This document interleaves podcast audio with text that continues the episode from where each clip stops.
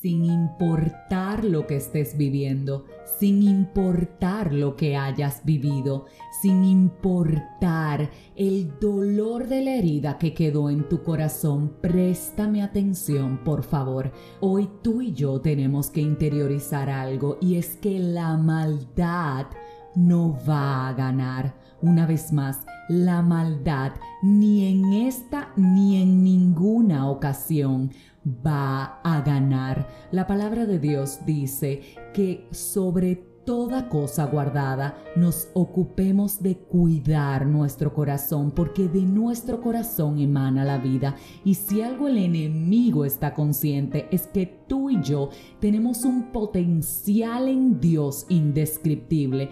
Por eso Él se da la tarea de hacernos daño al corazón. Él se da la tarea de destruirnos muchas veces a través de las personas que más amamos.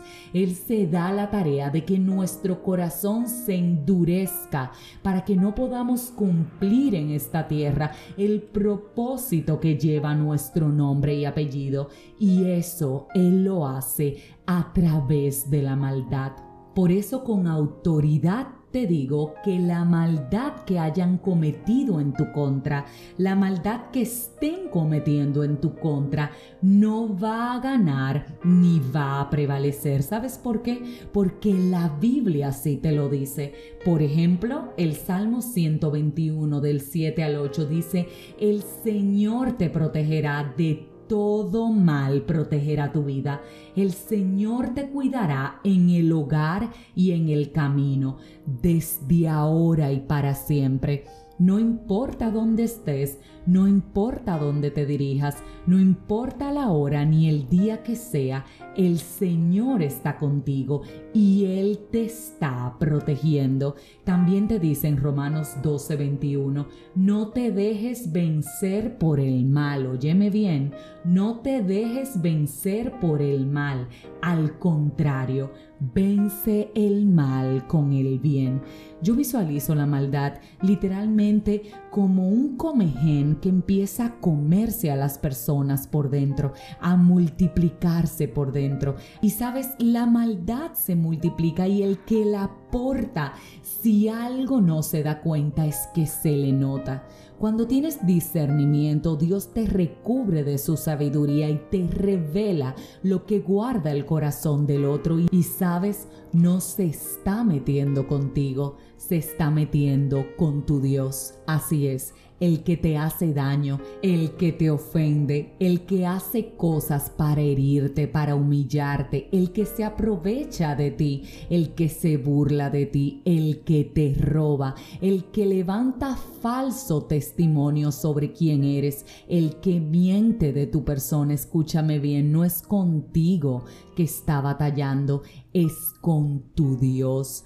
Por eso Quédate tranquilo porque cuando la justicia divina del Señor se manifiesta, contra ella nada ni nadie puede oponerse. Dios es paciente y Dios es misericordioso.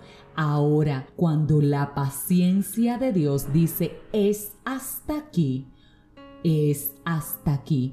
Por eso le tenemos temor a nuestro Padre, porque Él definitivamente no nos deja en vergüenza frente a nuestros enemigos. Él definitivamente no nos deja en vergüenza contra quienes nos hacen el mal.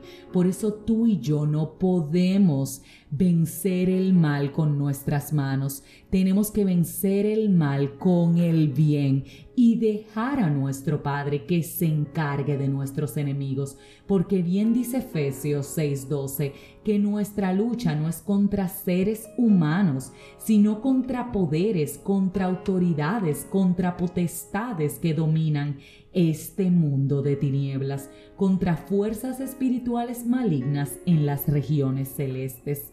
A ti a mí nos toca orar, orar y entender que Dios se va a encargar que esto es más que un asunto humano, esto es un asunto espiritual. Nos toca adorar e interceder y esperar tranquilos porque sabes que Dios sí se va a manifestar.